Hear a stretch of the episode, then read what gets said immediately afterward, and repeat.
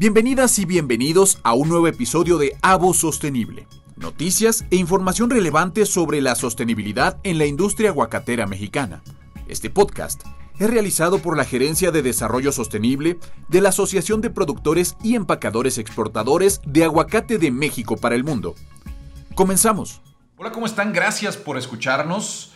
Este podcast se llama Avo Sostenible y es bastante interesante porque vamos a conocer muchos aspectos fundamentales y que tal vez muchos de nosotros desconocemos detrás de la industria del aguacate, del aguacate mexicano, que es eh, pues un superalimento que es bastante, bastante valorado en muchas partes del mundo. México es cuna, cuna de este, de este alimento y de eso vamos a hablar a detalle. Para eso vamos a hablar con Armando López Orduña, director general de la APAM.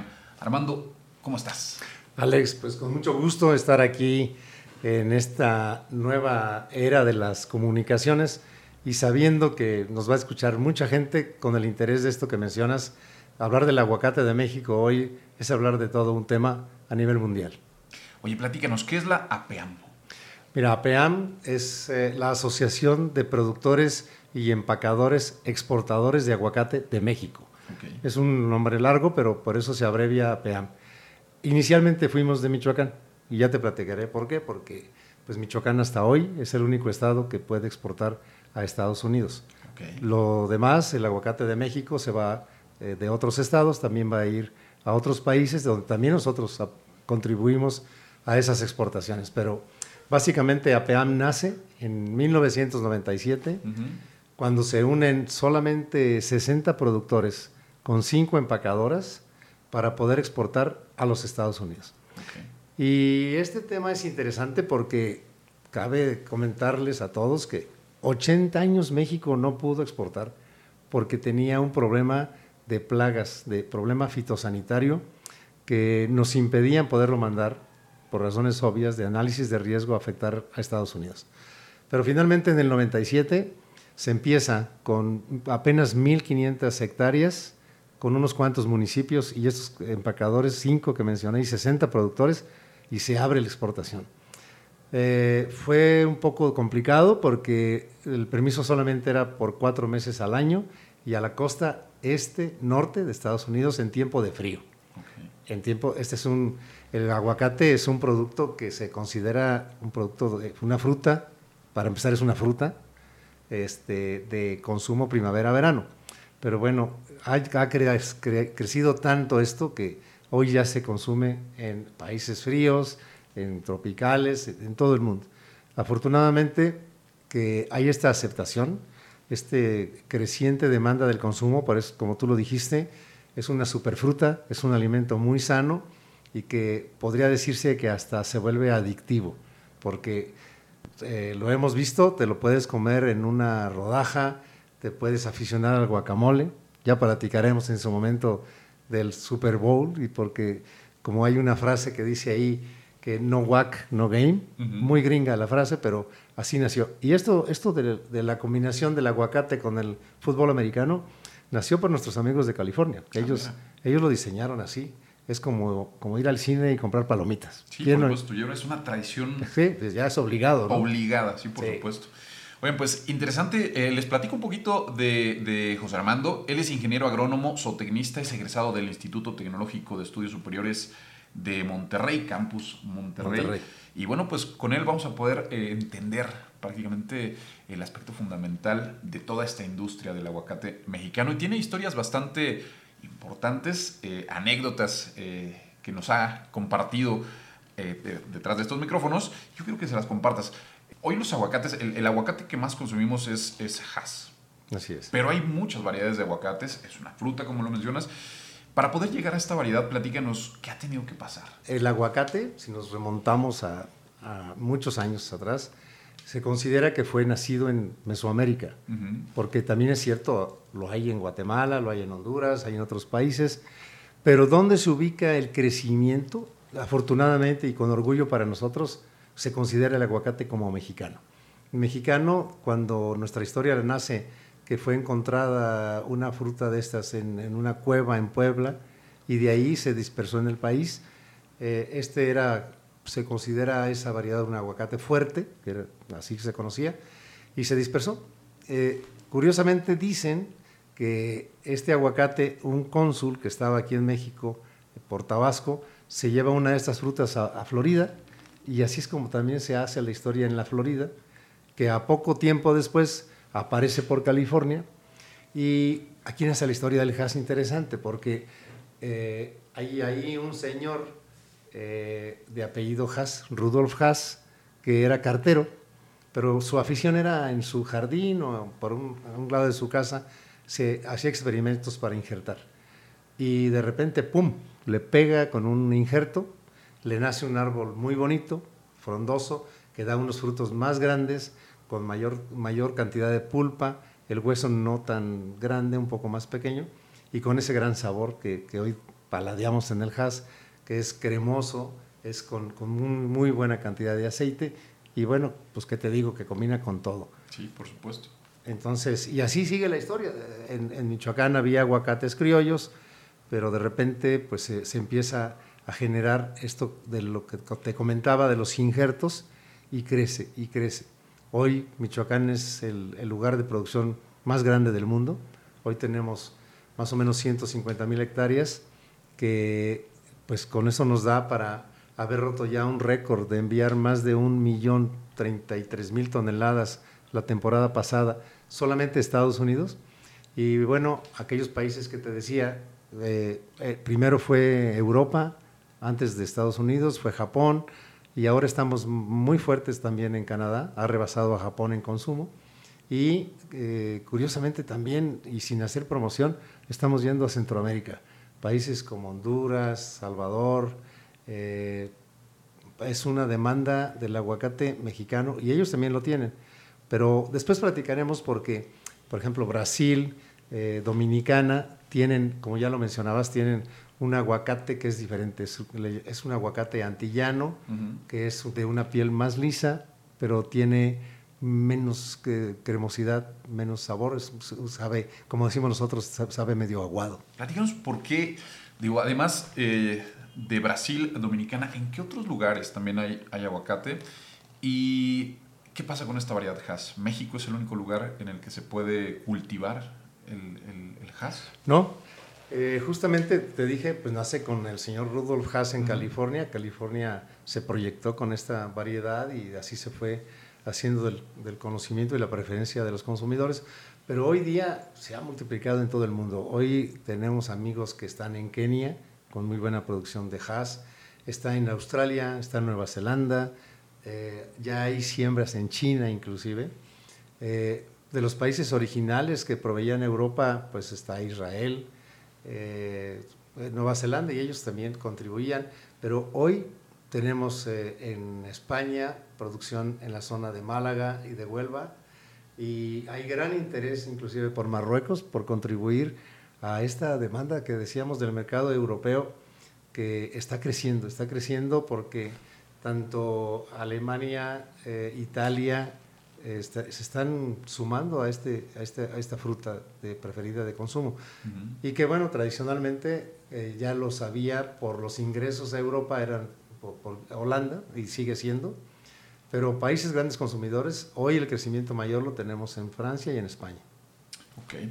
¿Cuáles son las condiciones que necesita para poder tener un crecimiento óptimo?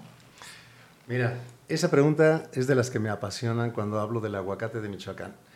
Eh, todo el mundo sabrá del Paricutín, del volcán de 1943. Eh, creemos nosotros que las condiciones que se dieron para que Michoacán sea tan, tan eficiente en la producción de calidad de este aguacate es la combinación de los eh, suelos volcánicos, el clima templado. Afortunadamente, que nosotros eh, tenemos buenas lluvias, este año ha sido excelente en lluvias.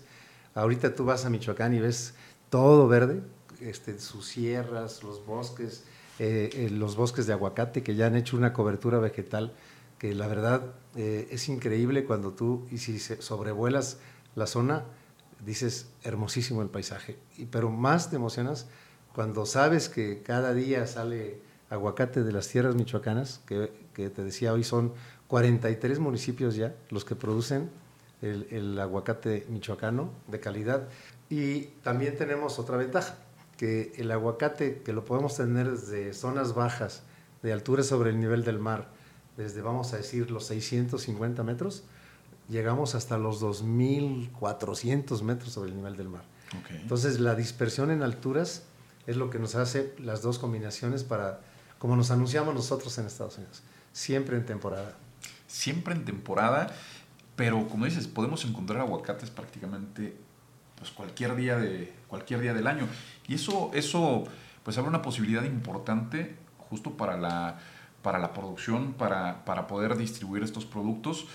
Y platícanos un poco de, este, de lo que representa eh, la industria del aguacate, eh, tanto para, nuestro país como para, otros, eh, para otras naciones a donde llega. Fíjate que el aguacate figura precisamente entre los primeros cinco productos de exportación para contribuir al ingreso de las divisas junto con las berries junto con la cerveza y el tequila, básicamente, ¿no?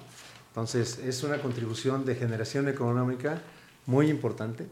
en Michoacán vemos nosotros cómo gracias al aguacate se, se, ha beneficiado en el desarrollo de las comunidades con un mejor modo de vida y cómo se integran a la actividad y que diario se mueven, eh, no sé, tenemos una cifra que es muy difícil asegurártela, pero tenemos nosotros sobre 70 mil empleos directos y hablamos que alrededor de más de 300 mil que, son adicionales. Entonces, la economía de Michoacán es muy importante en el sector aguacate. Quédate con nosotros. A voz sostenible de APAM regresa en unos momentos. Y, y, en términos económicos, ¿qué representa esta industria? Pues mira, tenemos una cifra de 2.6 billones, o sea, 2.600 millones de dólares lo que se genera en esta industria cada temporada. Muy bien.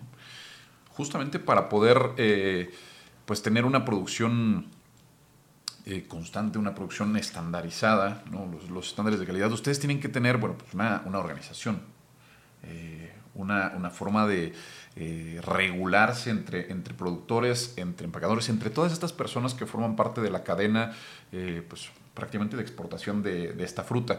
Platícanos cómo ustedes integran esta, este orden, cómo, cómo logran eh, poder pues quedar bien con los clientes eh, que están pues impulsando esta economía que ya nos mencionas es de 2.600 millones de dólares. Bueno, ahí va la otra historia interesante. Cuando se abre la, la posibilidad de las exportaciones, nos dicen nuestros amigos del Departamento de Agricultura de Estados Unidos, a ver, perfecto, pero ustedes se tienen que organizar, porque nosotros vamos a ir a certificar las huertas que cumplen para que puedan mandar, pero no podemos estar si no se organizan. Entonces, la asociación nace en, ese año que te dije, con 60 productores y 5 empacadoras, y gracias a que hubo necesidad de que nos, por decir entre comillas, nos obligaran a entendernos la parte producción y la parte, vamos a decir, de empacado, eh, pues hicieron esta, esta sociedad que gracias a Dios hoy funciona con ese número tan grande. Te hablaba yo de 31 mil productores y 68 empacadoras que se tienen que coordinar para que día a día el trabajo de ese productor que se levanta en la madrugada, que va a cuidar su huerta, que va a cuidar la, la sanidad de su, fruta, de su árbol, para que tenga una fruta buena, para que pueda venir esa certificación de que está limpia, y que pueda venir el corte también con mucho cuidado para cumplir con la inocuidad. Entonces, esa, esa alianza, esa sociedad de, vamos a decir, del departamento de producción en cada parcela, en cada huerta, para que posteriormente, una vez cosechado, llegue a ese empaque que también, con sumo cuidado, maneja la fruta para que no tenga ni el daño por golpe, es un manejo de calidad. Tenemos ya líneas la verdad es que es de lo más moderno que hay en el mundo para la selección, con tecnologías. Eh, pasa por una pantalla de un escáner que tiene fotografías de 30 fotos por, por cada segundo a una fruta y que le puedes dar, ver el daño cosmético, la puedes seleccionar desde ahí para el tamaño, el calibre, porque sabrás, pues hay, hay aguacates grandotes, hay unos más pequeñitos, y esto se traslada hasta la parte de mercado, porque hoy en día tú puedes ir a una tienda o cadena y tú ya puedes decidir, yo, yo quiero comprar nada más un aguacate de tal tamaño, porque así me funciona para mí, para mi familia, y si me voy hasta países de Europa o me voy a Japón, pues ya hoy puede ser que un japonés ha cambiado esa cultura que antes fue de comprar un aguacate grandotote, como se hablaba de los melones que llegaban y que eran impresionantes y etcétera. Pero hoy puedes comprar cinco pequeños aguacates que ya te los llevas, ya lo sabes madurar, lo guardas en el refri y luego lo vas sacando porque dices yo me consumo uno por día. Entonces, pero todo esto tiene que ver desde allá, desde el productor, para que después en la selección, el empacado y la parte importantísima, la logística, cómo se van, van en un tráiler frío, los que van a Estados Unidos, por dónde pasan, y los otros pues que van en barco. Platícanos un poco de, los valores nutricionales.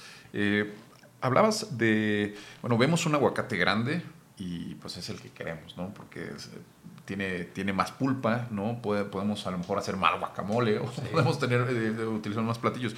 Pero eh, a lo que voy es, es una, un ingrediente, si lo queremos eh, considerar, por, sí mismo es un alimento, pero, pero puede ser un ingrediente que se puede llevar con muchísima comida, ¿no? Con muchísima. Yo creo que no hay, en la comida mexicana, pues prácticamente puedes hacerlo una salsa, puedes acompañarlo con, eh, con, eh, con, carne, ¿no? con una ensalada.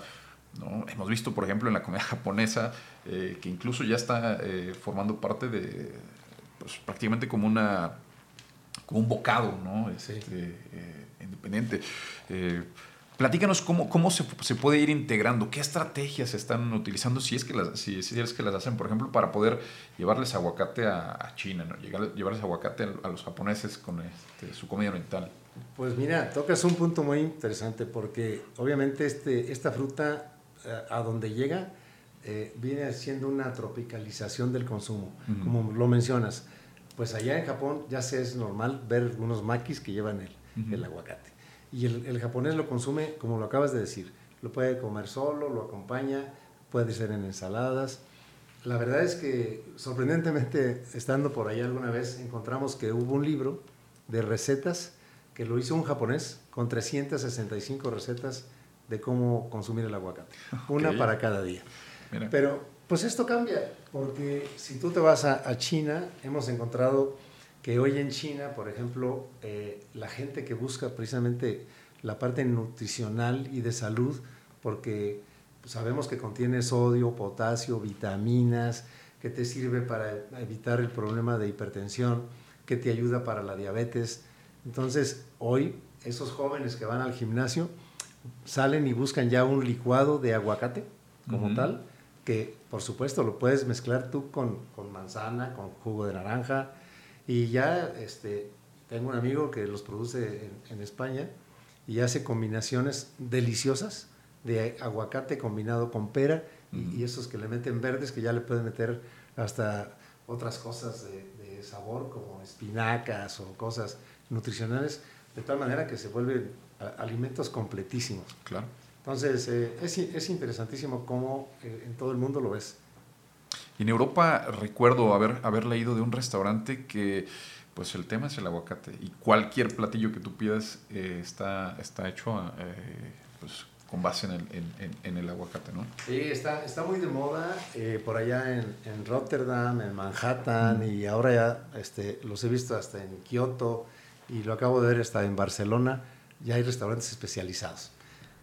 Nosotros, que ya te platicaré después la parte de la promoción, cómo hemos hecho para desplazar y crecer el consumo, sobre todo en este país, Estados Unidos, tenemos dentro de lo que es eh, Avocados from Mexico. Avocados from Mexico es la historia de que se convierte en la agencia que de común acuerdo los importadores del aguacate mexicano, con nosotros que lo mandamos de acá, decidimos en un momento en, 2013 conjuntar los, los, dineros para la promoción a través de una sola agencia. Desde ahí se decide crear Abogados for México como tal. Eso conlleva ya nombre, registro, marca y origen. Eso es lo bonito. Porque cuando tú ya te vas a cualquier lado y ves AFM, Avocados from Mexico, pues bueno, ya de inmediato sabes y, te figuras de dónde viene y casi sabes a lo que sabe ese aguacate. Claro. Y, y, eso es muy importante porque son, son, las campañas que ahora estamos queriendo hacer para todo el mundo. Porque si tú, si yo te dijera a ti, si yo te digo kiwi, ¿en qué piensas? ¿En qué país? Híjole. De verdad, te soy sincero, no sé ni de dónde Nueva, viene el kiwi. Nueva Zelanda. Nueva Zelanda. Y también lo hay italiano. Ok. Entonces, es lo que queremos, que ahora nosotros nos identifiquen el aguacate de México como el mejor. Pero me, regreso a lo de AFM. Eh, tenemos ahí donde se generan los, las promociones para las grandes cadenas, eh, para apoyar a los retailers, a los que venden el producto en, en esas cadenas como nos vamos a la, a la parte de comerciales, de, de, difusión a través de, de, chefs en programas de televisión. Y bueno, todo esto que estamos, como esto que estamos haciendo aquí, ¿no? Hablar de, hablar de todo esto y, y comunicarlo. Y apoyamos por ahí también nosotros la idea que esto decías del restaurante. Existe una alianza con un restaurante en Dallas que inició como el Abo Eatery, que eh, esto seguramente se va a seguir replicando, ya lo vemos, porque no es que nada más se consume el aguacate, pero la base de todo es el aguacate. Este, pero bueno, creo que vamos a retomar la plática. No, no, no, por supuesto. Es que hay muchos temas que, que, son particularmente interesantes, que llaman la atención, sobre todo, eh, y, entendiendo la exposición que dan ahora las nuevas tecnologías, de verdad que me encontré con, eh, tutoriales de cómo consumir aguacate. Ah, para nosotros los mexicanos es muy común o cotidiano partir un aguacate. ¿no? Sabes que, bueno, lo partes a la mitad, le quitas el hueso y le puedes sacar la pulpa. Pero bueno, pues hay quienes están entrando al consumo de esta, de esta fruta y se encontraron con, algunos, algunas dificultades importantes, pero eso también ha hecho que se fomente eh, el, el, consumo. Eso es importante, ¿no? Porque de verdad, ver un tutorial para partir un aguacate a mí me impresionó mucho.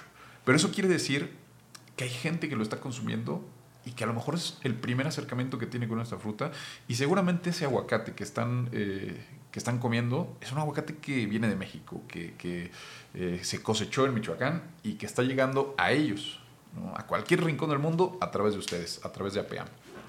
Sí, bueno, este, tenemos a través de, todo esto, no solo el, cómo partirlo, cómo cortarlo o cómo elaborarlo, eh, tenemos nosotros eh, la, parte desde cuando lo compras, mucha gente nos pregunta, oye, ¿y cómo lo maduro? Entonces tenemos una campaña de, una culturización, es educación del aguacate, la Universidad del Aguacate, y ahí te podemos decir, y este, eso vale hasta para aquí, para México, ¿no? Eh, tú lo puedes poner en el frutero junto a los plátanos y gracias al etileno que desprenden estas frutas se madura más rápido. O si lo metes en una bolsa de, papel de estraza, también. Hay quien dice, bueno, mételo abajo del horno, no, obviamente no prendido, abajo de la estufa, y déjalo ahí. Ese calor que tiene el aguacate lo hace madurar. ¿Cómo es un día? ¿Cómo es un día en Uruapan? ¿Cómo es un día en los campos de, de cultivo de aguacate? Y bueno, pues esto para darnos una idea de qué pasa en todo este proceso antes de que pueda llegar pues, a los países donde se está consumiendo esta fruta. Pues mira, te voy a decir que en un amanecer de Michoacán, eh, ya te dije, hermosísimo estado, eh, a las 4 de la mañana el, que va a ir a cortar en, en un equipo de la cuadrilla se prepara con sus compañeros para ponerse de acuerdo con el transportista, el camión en la báscula, para el efecto de las pesadas, y de ahí se van hasta el huerto que está destinado ya al corte. Eh, aquí ya te había comentado que la asociación tenemos 31 mil productores, hay 68 em, empaques, que son las industrias realmente donde están las líneas de producción, de la selección, del empacado. Pero bueno, para que se lleve a cabo el corte, eh, previamente a este amanecer de, este, de ese día de la cosecha, los productores en cada uno de sus municipios acuden cuando tienen la fruta madura, que ya checaron lo que es la materia seca. Materia seca es que tenga el contenido suficiente de aceite para que al cortarse madure bien, ellos van y reportan, yo tengo listo mi huerto. A través de los sistemas tecnológicos que tienen los asociados, los empacadores ven que el huerto de Alex está listo o el de Mari y programan la cosecha. Es ahí donde acuden, eh, tenemos ya ahora también tecnología avanzada, que en un teléfono celular el productor le llega un mensaje de que el empaque fulano le quiere cortar. Y él dice, sí, acepto, ya vino el encargado de ese empaque, el acopiador, y confirmo que sí le vendo. En ese momento, lo que hacen, y esto no te lo había platicado, los oficiales del Departamento de Agricultura de Estados Unidos permanentemente y durante dos ciclos en el año van y certifican las huertas, esas que fueron aprobadas como al origen de las exportaciones, para que puedan tener fruta exportable. El día de la cosecha asiste un técnico de la Junta Local de Sanidad para confirmar que efectivamente es en el sitio del huerto programado y que esa fruta está lista para corte. Vigila todo el proceso del corte, vigila que no haya aguacates que se caigan al suelo por la contaminación, por la inocuidad, porque ahí es donde hablamos. El productor tiene la obligación de certificarse, tiene la obligación de cuidar el crecimiento adecuado, sin contaminación, tiene que llevar un manejo adecuado de los plaguicidas o pesticidas que tenga que usar como en cualquier otro cultivo para una buena producción. Entonces, todo esto se realiza y a través de las tecnologías hoy se confirma que en la etiqueta de la caja de campo donde van los aguacates de ese huerto, se continúa, y esto lo llamamos la trazabilidad. Aquí se confirma de dónde es la procedencia de ese aguacate, porque con una etiqueta, eh, algún abarrotero, alguna cadena o algún restaurante va a demostrar que él tiene un aguacate que provino de México. Eh, aquí se puede decir, nosotros que cuidamos que nuestra fruta no vaya a causar un daño en la salud de un consumidor. Y esto es para todos. O sea, esto nos pasa en las cebollas, puede pasar en el, en el, perejil, en el cilantro, en, en, lo que sea. Todos los productos de consumo tienen que tener una trazabilidad. Y lo cumplimos con esto. Entonces, cuando se pone la etiqueta, llega el empaque, el empaque también tiene una trazabilidad para ese tráiler que se llena. Ah, bueno, estaba yo con la historia desde la mañana. Llegan, hacen el proceso de corte, se carga el camión, saca cosecha, regresa a la báscula, se pesa, entregan el empaque. Se hace el proceso de selección, empacado y se guarda en el frío. Cuando ya el empacador tiene el destino de, su, embarque, vamos a hablar de Estados Unidos, el programa el tráiler, se carga y más o menos tardará unas 18 horas en que llegue de Michoacán a la frontera con Estados Unidos.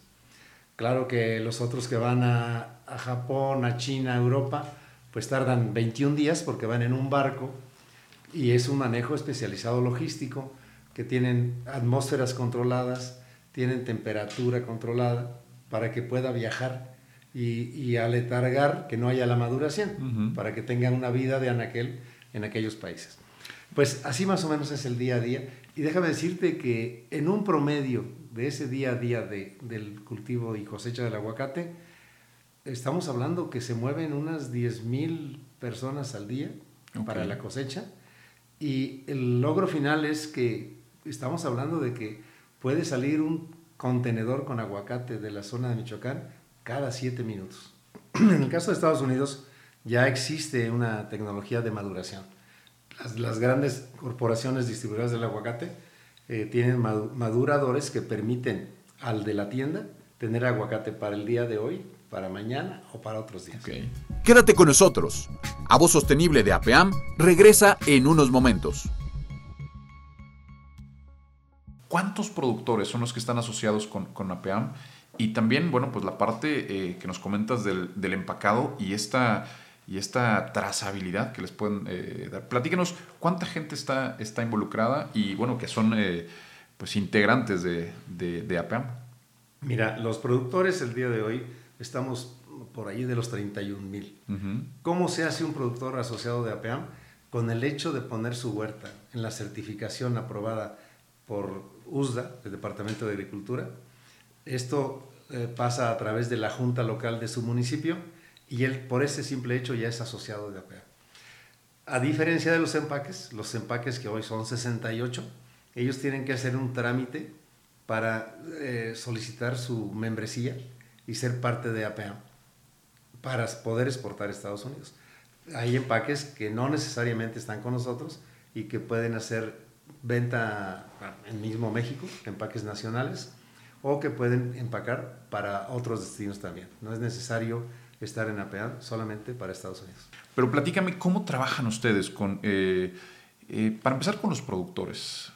¿Qué, ¿Qué, tipo de acercamientos tienen y cómo, imagino que pues con toda esta experiencia que, que se desarrolla al, pues, eh, cumplir con los estándares de certificación, pues ustedes pueden ayudarlos a, entrar en ese, en ese tipo de estándar de calidad. Platícanos cómo es.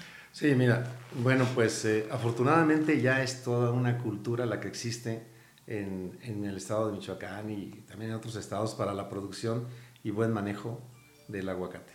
Nosotros eh, ahorita lo que tenemos es que asesoramos a través y en coordinación con las juntas locales para que tengan la certificación que a nivel nacional con Senacica o SADER tenemos en la parte del sistema de reducción de riesgos de contaminación.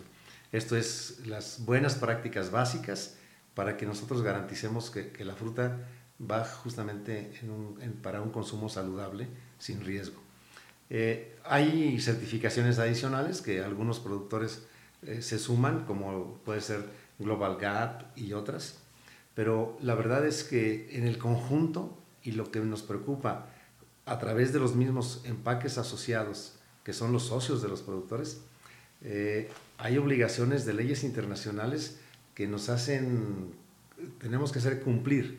¿Y, y qué te, dije? te diría? Que se reduce a las buenas prácticas de producción agrícola. Uh -huh. Entonces, esto involucra un todo, porque es, eh, tienes que tener el cuidado de la forma en que aplicas, eh, ya te dije, pesticidas o, o este, agroquímicos, eh, tiene que ver hasta con el manejo de los fertilizantes orgánicos y los guanos, etcétera.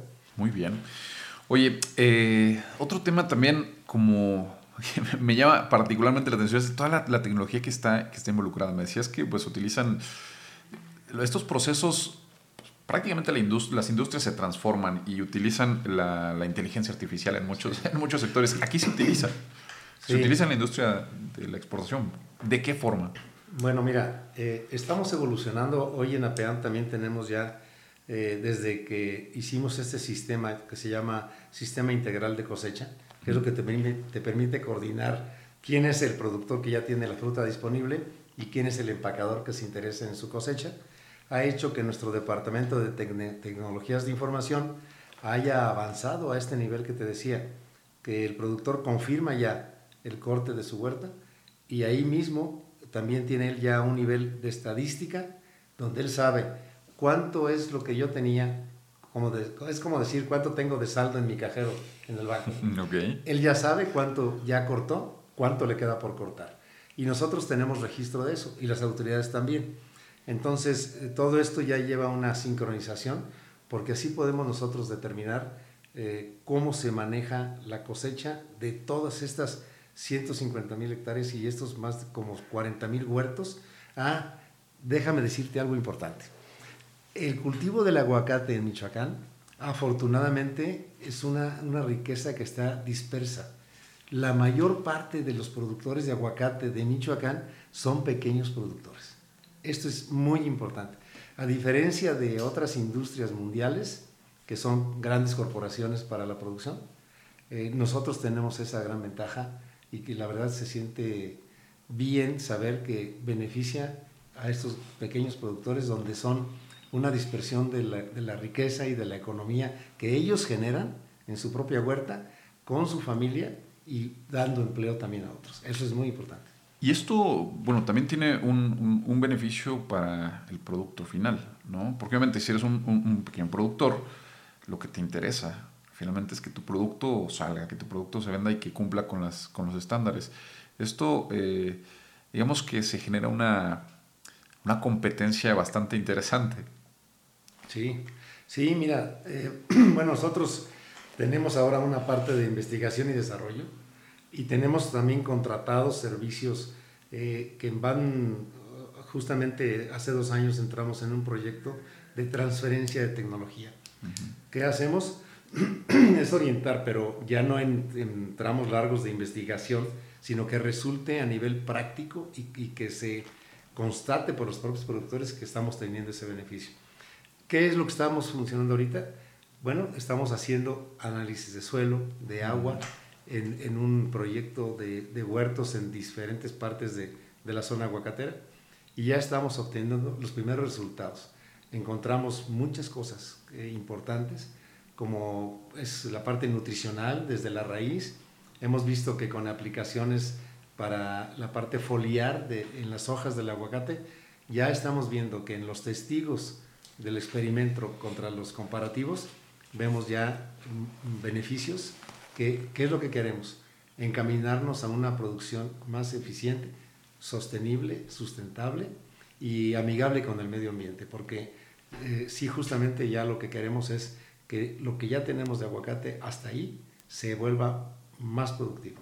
Perfecto. Aquí tocaste dos palabras importantes, ¿no? La, responsabilidad eh, eh, de la sostenibilidad y la responsabilidad social. Platícame, para PEAM, ¿qué significan estos, estos conceptos? Como tú lo acabas de mencionar, el mundo está evolucionando muy rápido. Eh, para nosotros en APEAM, todavía hace unos tres años, apenas trabajábamos al interior con una gerencia de desarrollo humano. En esta gerencia de desarrollo humano que tenía la labor de atender a los 73 empleados que hoy somos en APEAM, pues de repente vimos la necesidad de, de, vamos a decir una palabra, engancharnos con lo que hacían los empaques también con su personal. Y cómo estaban nuestros productores en el campo, en esa parte del desarrollo humano. Rápidamente vino esa evolución y, nosotros de repente nos encontramos en que ya necesitábamos creer, crear una, una gerencia más grande que, que, pudiera abarcar todo esto, no solo al interior de nosotros, sino afuera también, con nuestros asociados. Entonces se nos vino la idea y se creció la se nace ahí la gerencia de desarrollo sostenible. La gerencia de desarrollo sostenible, en esta ocupación y al ver todo lo que demandaba hacia afuera de nuestros asociados, encontramos un, un eje estratégico que la verdad esto nos vino, se, nos vino a la mente porque esto es a nivel mundial. Nos encontramos por ahí que existe desde la ONU la propuesta de una Agenda 2030. ¿Y qué es esa Agenda 2030? Bueno, pues es que todos los países del mundo y en todos los productos y en todos los aspectos queremos que, que todo esto sea mejor. Entonces, de ahí nosotros decidimos ingresar a esta Agenda 2030 de la ONU y escogimos ahí cuatro objetivos de desarrollo que son los que nos van a regir dentro de la asociación con nuestros agremiados para que llevemos esta producción del aguacate a ese nivel de competitividad mundial apegados a la ONU para, un, para una producción sostenible, sustentable. Oye, hermano, platíqueme, ¿cuáles son estos cuatro objetivos? Para eso me gustaría, ya también, este, no quiero robarme tu micrófono. Perfecto. Me gustaría ceder, presentar, que tú presentes a María Isabela Regoiti, porque eh, ella es la que sabe más del tema y ella nos puede platicar más ahora las historias de esta, de esta evolución y de estas nuevas etapas en que aquel APAM incipiente del 97 del siglo pasado, hoy estamos en unos retos tremendos. Perfecto. Pues Armando López Orduña, director general de APEAM, te agradezco nuevamente esta charla, que nos hayas llevado hasta Uruapan y que nos hayas contado este proceso del día a día de los productores y empacadores de aguacate. La próxima vez que ustedes pues eh, tengan la oportunidad de ver esa, también esa certificación, ese eh, from Mexico, esa, esa, si están, imagínense, en cualquier parte del mundo, están en, en Europa y ven un aguacate mexicano con esa etiqueta, bueno, pues si escucharon este podcast, podrán eh, acordarse de que, bueno, pues quienes están detrás de ese aguacate se levantaron a las 4 de la mañana y todo el proceso que nos acabas de contar para poder llevarlo hasta, hasta las mesas en los restaurantes de todo el mundo. Te agradezco muchísimo Eh, Armando, recomendar pues que sigan este, este podcast. ¿Quieres hacer un mensaje final a la gente que nos está escuchando y que a lo mejor pues es la primera vez que, que, nos escucha o, que, o que tiene mucho interés en conocer pues, parte de la industria que, que usted representa? Bueno, sí, porque el hecho de que estemos aquí, Alex, para mí la verdad es muy satisfactorio porque siempre nosotros queremos que sepan lo que hacemos, lo que hacemos bien y que nos vean eh, realmente con, ese reconocimiento de que todo esto es en pro de los eh, productores que trabajan con ese esfuerzo día a día y que han hecho que esta suma al día de hoy seamos el, el país número uno en el mundo de la producción del aguacate y que lo que queremos continuar, que seamos los que prefieran los consumidores en cualquier parte del mundo.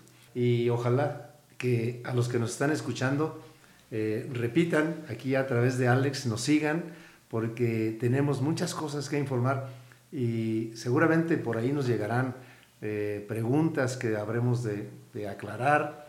Es muy emotivo ver cómo el aguacate mueve tanto, mueve tantos engranes y para beneficio de todos. Perfecto. Bueno, pues eh, también, como, como bien lo mencionas, Armando, eh, pues que la gente nos escriba, ¿no? Que nos, que nos pregunte qué, pues, cuáles son sus inquietudes, algunas, algunas sugerencias. Aquí las estaremos externando. Suscríbanse a este, a este podcast, recomiéndenlo, escríbanos ahí con pues, algún tema que, les, que, que a ustedes les genere inquietud y, por supuesto, pues estaremos preguntándolo a los especialistas directamente.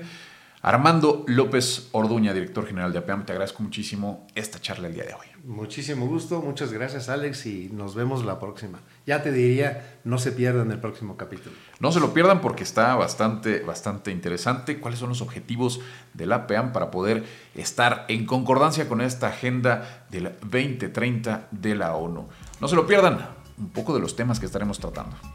Ha sintonizado un nuevo episodio de Avo Sostenible Recuerda suscribirte a este podcast en la plataforma que más te guste. Nos puedes encontrar en Spotify, en Apple Podcast y en Google Podcast para que cada semana obtengas información alrededor del apasionante mundo de la sostenibilidad y del producto de consumo más querido de México a nivel internacional. Por supuesto, nuestro delicioso aguacate. Te esperamos en la próxima emisión. Hasta luego.